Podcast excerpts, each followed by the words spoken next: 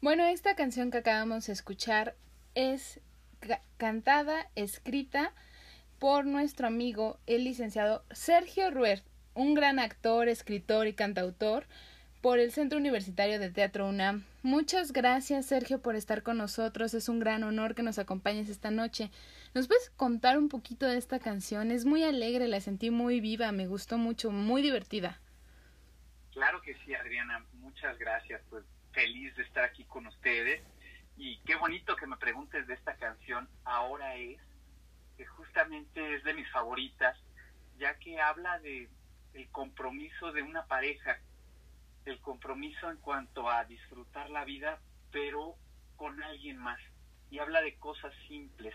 Habla justamente de este ajetreo que tienen las ciudades, esta cuestión del estrés, es la gran enfermedad de nuestro siglo, y el que está cantando le dice a su amada, vámonos a una casa en medio del campo, una casa que tenga un campo para sembrar, en donde incluso podamos recolectar hasta semillas de mezcal y que todo sea dicha y los pajaritos nos canten y nos sirvan de guardianes. Y en realidad pues es una metáfora para que no necesariamente la pareja tenga que escapar al campo, sino que este ahora es significa aquí y ahora en este mundo terrenal que es finito y que se acaba. Por ahí encontramos mucha gente que nos dice prefiero andar sola que mal acompañada. Y esta es una respuesta a esa postura en donde decimos a través de esta canción, pues piénsalo bien, porque en el caso de Sergio Rueda, autor de esta pieza, no he visto más tristeza que en la gente que está sola, en la gente que llega a determinada edad y, y, en la Navidad o en los momentos tanto difíciles como alegres, pues se vuelven más difíciles y no llegan a ser tan alegres justo porque no tienen con quién compartir.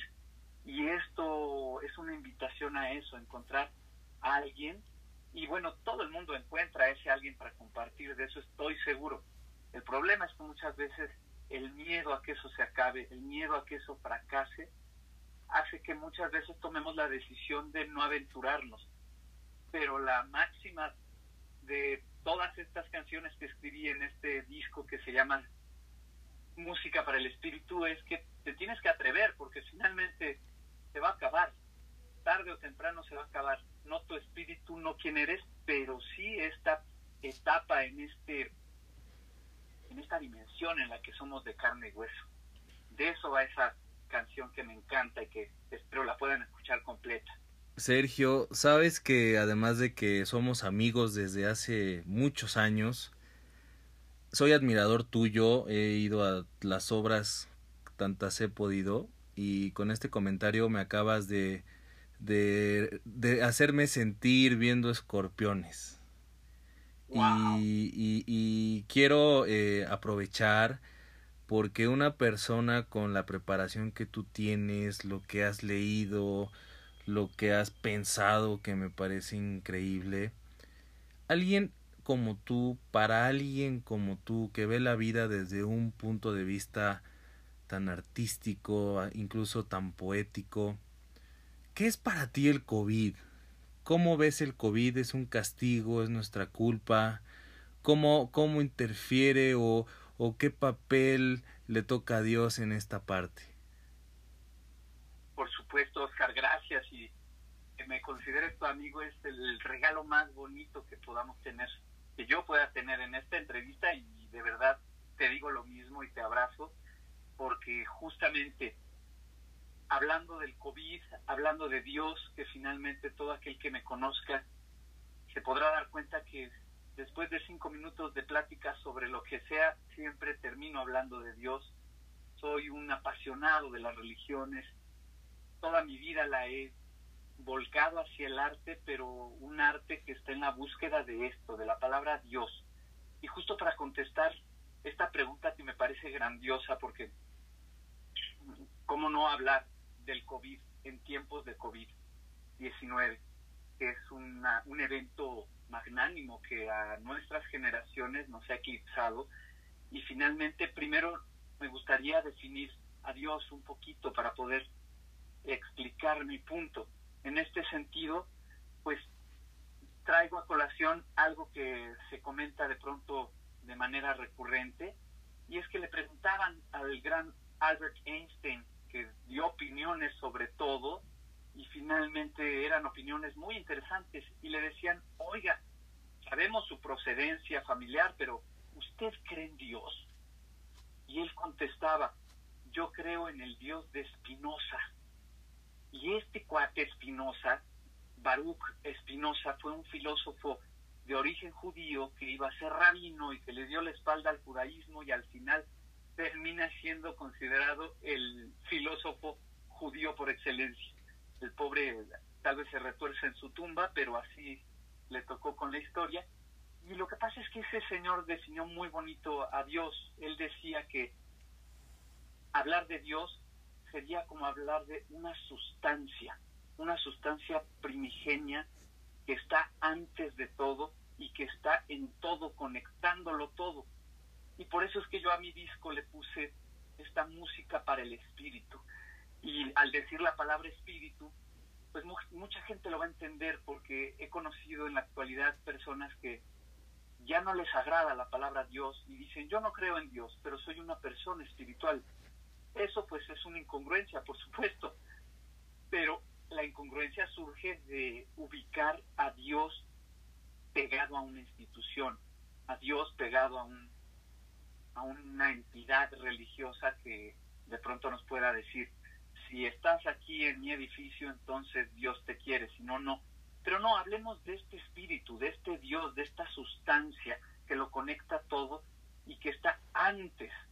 El mismo señor Stephen Hawking se declaró que no había manera de saber qué pasó antes del Big Bang. No, no se puede. Hasta ahí llega la, la ciencia y hasta donde él apuntó, antes de eso no se sabe. Pero de que hubo un antes, pues lo hubo. Porque el tiempo, Cronos, empieza a avanzar y algo hubo antes y algo habrá después. Entonces, esta concepción de Dios la menciono para que ubiquemos desde dónde doy mi punto de vista. Y finalmente lo que digo es, Dios, el COVID y el ser humano. Esto es un castigo para quien merece ser castigado y quien ha decidido ser castigado. Y es una gran oportunidad para otros. Finalmente, la humanidad en todo momento tiene nacimientos y tiene defunciones. Me enteré que cuando estuvo la gripe española, hubieron 20 millones de muertos en Europa. El COVID no ha llegado ni al millón. Lo que pasa es que ahora nos conectamos de formas diferentes. Por lo tanto, esto se volvió una gran oportunidad que sí nos envía Dios a la humanidad, esta sustancia, esta conciencia que puede viajar dentro de todos nosotros, pero no todos están interesados en encender esa chispa y hacerlo consciente por lo tanto, lo interesante de esto es que notemos como unos, algunos mueren y otros no, pero toda la humanidad por lo regular ubica que aquel que muere es el que fue castigado y el que se queda vivo es el que está premiado. Pero las cosas no funcionan así realmente. La gran oportunidad para la gente que ha tenido la posibilidad de aislarse es esa meditación forzada, en la cual nos ponemos a reflexionar sobre nuestra vida y nota cómo algunos están sufriendo ante esta crisis y en cambio otros no.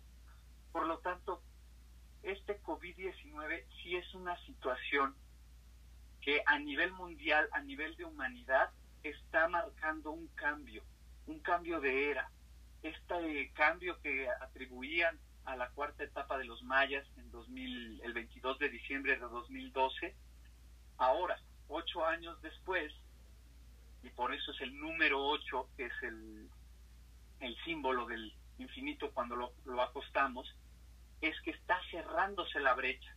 Sí estamos entrando a un nuevo plano de conciencia, pero hay un reciclaje. Y no significa que morirte de coronavirus sea un castigo. Para algunos sí, para otros no, pero lo que es un hecho es que a nivel de humanidad están cambiando muchísimas cosas. Y lo fuerte y lo interesante con la palabra Dios, con esta sustancia, es que todos estamos regados por todos lados como almas. Y finalmente es una oportunidad individual, depende de ti, no depende ni de tu familia, no depende de tu México, ni de tu país, ni de tu planeta, depende de cada uno de nosotros. Por lo tanto, si es la llegada del Mesías, del Mesías, o, es el fin del mundo, el juicio final, a lo que quiero llegar es que, como yo lo siento, como a mí me nace compartirlo, es que al final termina siendo otra vez individual y todos juntos subiremos una escalera, un peldaño, pero cada quien tenemos nuestra propia escalera gigante que resolver. Y esto es una gran oportunidad, una gran crisis y por supuesto las crisis duelen. Muchas gracias. Qué bonitas palabras. Realmente algo muy inspirador. El cómo hablas de Dios es muy, muy bonito. ¿Qué canción de tu disco pudieras decirnos que pudiera, digamos, cuadrar en este momento para nosotros, para alimentar un poco el corazón? Pues mira, te comento, en realidad para mí las 13 canciones que están en este disco, eh, yo compongo desde los 7 años, hoy tengo 33 y llevo pues toda mi vida cantando canciones, escribiendo teatro, sí, soy un pequeñín, pero eh, finalmente ahorita en este momento pareció casi un chiste y ahorita espero poder compartir poquito más de por qué hablo de Dios, por qué me siento tan seguro afirmando su existencia, porque a mí cuando me preguntan, Sergio, ¿crees en Dios? Mi respuesta es, no, yo no creo en Dios, a mí me consta Dios. Y han sucedido tres episodios en mi vida muy fuertes, el último es muy reciente, pero a mí me consta. Y justamente en esta parte del crecimiento que tiene que ver con crisis y la situación del COVID, para mí es brutalmente choqueante una canción que viene en este disco que se llama En la palma de Dios. En la palma de Dios, que es la canción número 10 del disco, que pueden encontrar en todas las plataformas de música y vamos a estar dando conciertos en vivo a distancia todos los fines de semana. Y esa canción fue muy curiosa porque la compuse hace ocho años para porque me llegó la inspiración y al día siguiente asesinaron a un amigo, sobre todo de mi esposa, por, por quien finalmente tuve mi primer cita formal con, con mi esposa, la actriz June Flores. Él era el joven Carlos Sinue, que era un activista de la UNAM y lo acribillaron afuera de su casa con 16 balazos. Mientras yo escribía esta canción, al día siguiente me entero y para mí fue muy fuerte. La canté en un homenaje para él al lado de sus padres. Fue muy sonado el caso, salió en las noticias en todos lados. Y cuando estamos ya por sacar el disco, pues resulta que, que viene el COVID y esta canción empieza diciendo, puedo respirar. Todo eso está mal. Y de pronto la canción te dice, el problema es que todo está en peligro. Una guerra no se pierde por castigo. Una vez más, hay que convocar a un batallón de armas del sol pero estas armas del sol justamente no, no son armas que lastimen, no tiran balas, tiran flores, tiran amor. Y justo ahorita, en este momento, mm, para mí fue brutal ver las noticias y ver que la gente estaba rompiendo la Ciudad de México, que estaban destruyendo supuestamente, exigiendo derechos a las mujeres, pero a través de la violencia.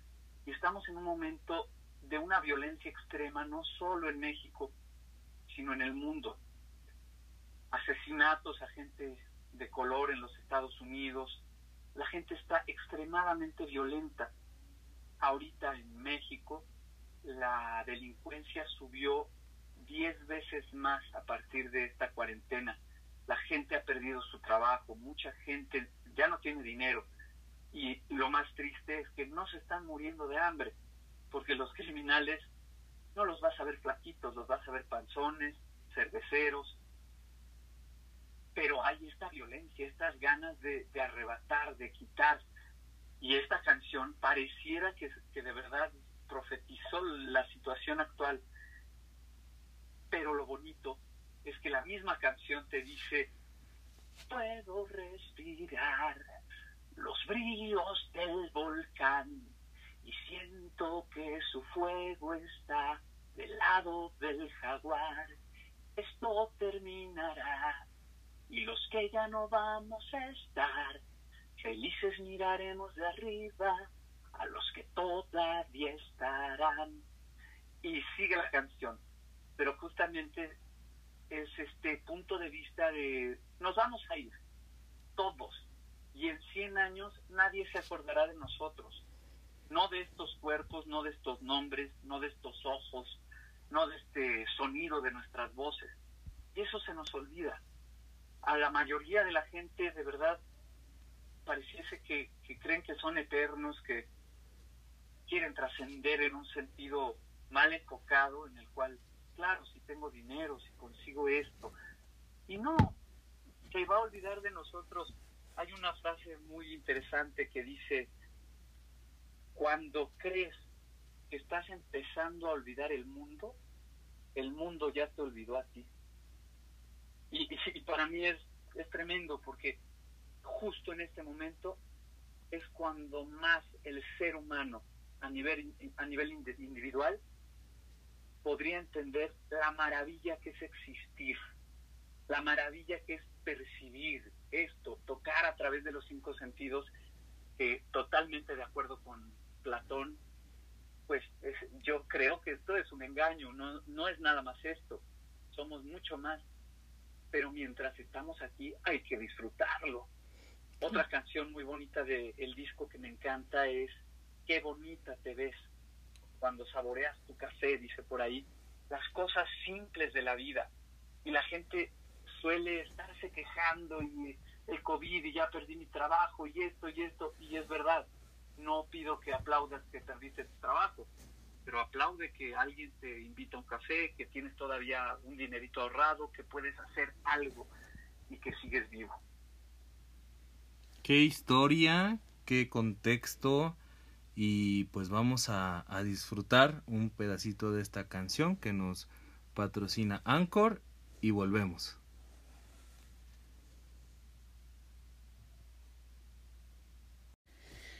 Qué hermosa canción Sergio, la verdad es que tienes razón, es una canción que te lleva con Dios. Muy, muy bella canción.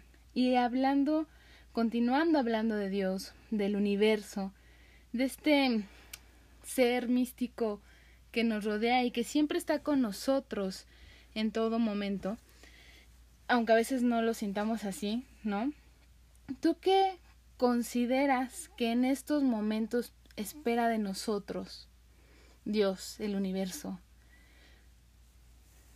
Muchas gracias, Adriana. Claro que sí. Bueno, antes, para nuevamente lograr poner un colchoncito, un contexto, le quiero compartir a los escuchas que con el corazón en la mano y, y de verdad con todo el amor, con todo, con toda la verdad, les tengo que compartir justo un poquito de estos tres momentos en mi vida los cuales son decisivos para mí y por lo cual es que mi lengua y mi boca no puede desviarse del tema Dios, deidad, espíritu, etcétera, etcétera. Y bueno, esto para poder contestar justamente qué creo yo que espera Dios de nosotros. Dios existe. ¿Por qué? Porque Dios es, es la pregunta, la pregunta que nos hacemos en cuanto a qué hacemos aquí, de dónde venimos, Dios es la pregunta y Dios es la respuesta. Por eso estamos en una encrucijada en la cual es imposible negar a Dios y afirmarlo para algunos también es imposible. Por lo tanto, ¿será que es una decisión para cada uno? Y es ahí en donde entramos en la maravilla. ¿Por qué? Porque aquel que ha podido ver alguna vez el color azul sabe que existe el color azul. Pero si hay algún daltónico incapacitado para ver el color azul, pues va a dudar de ello. Claro. ¿Cómo Sergio Ruiz vio este color azul? La primera cuestión es que cuando tenía 13 años de edad en una carretera me pasó la historia de los expedientes secretos X, iba con mi familia y tras ver una luz, esto en el año 2000, 26 de agosto del año 2000, en el 28 de noviembre sale un libro mío que se llama Encuentros con la Luz, en donde describo a detalle toda esta historia, no se lo pierdan. No, seguro lo vamos a comprar. Por favor, después de ver esta luz, yo a mis 13 años, con mi familia, perdemos la conciencia, la noción de cinco horas, el típico episodio de estos relatos de ovnis y extraterrestres de abducciones. Pero no recordamos nada. Y ahí empiezo yo a tener ciertas percepciones que me guardo, esto yo no lo conté durante muchos años, 20 años después, ahora es que lo comparto nuevamente y escribo y, y ahora es mi misión platicar un poco de mi historia. Y después pasaron 17 años y en 2017 me someto a una serie de regresiones hipnóticas con un prestigiado psicoanalista y finalmente recuerdo lo que pasó en esas cinco horas, lo cual pues cambió todo porque yo, Sergio Rued, lo que está dentro de Sergio Rued les puede firmar y garantizar que ese otro mundo existe. Yo no sé si estos seres vengan de Zeta Reticuli, como dicen algunos, si vengan del planeta, de un planeta de la estrella Betelgeuse, allá por Orión, no lo sé, porque no, te, no soy un contactado. Solamente puedo afirmar que he estado con personas que no son personas y que existen. Y eso pues me puso a pensar muchísimas cosas, porque por otro lado, yo siento, yo tengo mi vida, tengo mis emociones, me dedico al arte, pero eso otro que se supone es fantasía también existe. Y la tercera cosa que me pasó fue que fui secuestrado, pero no por extraterrestres, sino por seres humanos, con mi familia, con mi esposa y, y mi bebé. Y justamente eso me cambió la vida, porque me dan más miedo los humanos que los extraterrestres. Y ya platicaré más a fondo de esa historia terrorífica, pero siempre Dios estuvo conmigo y Dios me salvó, esa energía que no me permitió sentirme solo nunca. Desde mi infancia fui un tipo muy solitario, con una infancia muy compleja, pero jamás me sentí solo por esto, este espíritu que me rodea a todos lados. Y he logrado entrar en una comunión con esta energía a la que me gusta llamarle Dios, en la cual me siento dichoso, no feliz. La felicidad creo que la podemos obtener con dos tragos de tequila, es un chispazo inmediato. Yo me refiero a una dicha de estar tranquilos y en paz, dice San Lucas por ahí en el Nuevo Testamento. Gloria a Dios en las alturas y paz a los hombres de buena voluntad. Paz en la tierra a los hombres de, de buena voluntad. Y estoy de acuerdo porque la paz es lo contrario al estrés, la paz es lo contrario al dolor que nos decía Schopenhauer, lo único que puedes hacer es alejarte del dolor. Y lo creo, porque la vida duele. Y a partir de esta comunión con Dios yo he estado en un estado de dicha maravilloso en donde me siento muy bien conmigo mismo y por eso puedo afirmar que lo que espera Dios de nosotros es nada. No espera absolutamente nada, ni de ti ni de mí. Somos nosotros mismos. ¿Por qué? Porque Dios, el Padre, es mucho más superior a lo malos padres que podríamos ser nosotros o buenos padres como seres humanos. Como cuando tenemos un hijo, y lo digo porque soy padre, pues estamos ante una dicotomía y todos como hijos pues tenemos el referente de nuestros padres en cuanto ya nos tuvieron quieren lo mejor para nosotros, por supuesto. Pero su sabiduría a veces lo que hace es todo lo contrario, nos dan elementos para regarnos la vida o, viceversa, a, lo mejor es con buena intención. Pero en el caso de este creador, ya nos creó, ya nos puso y ya nos dejó. De ahí es este famoso pecado, primer pecado capital y el pecado original, la salida del paraíso, para que pruebes. ¿Quieres probar? Prueba. Entonces no hay castigo de Dios, el castigo es de nosotros y por lo tanto el regalo ya nos lo dio, que, que es ve y prueba en este estado en donde estamos ahorita nosotros platicando y Dios, esa energía, no está esperando nada de nosotros. ¿Y qué pasa? Aquel que está pensándolo a partir simplemente de vivir, premio, morir, castigo, pues, pues no, no funciona así porque esto no acaba aquí. Nosotros somos mucho más que los 7, 20, 30, 89 años que podamos vivir como persona. Nosotros somos eternos allá adentro, en eso que realmente somos. Por lo tanto, esto es un mundo de aprendizaje.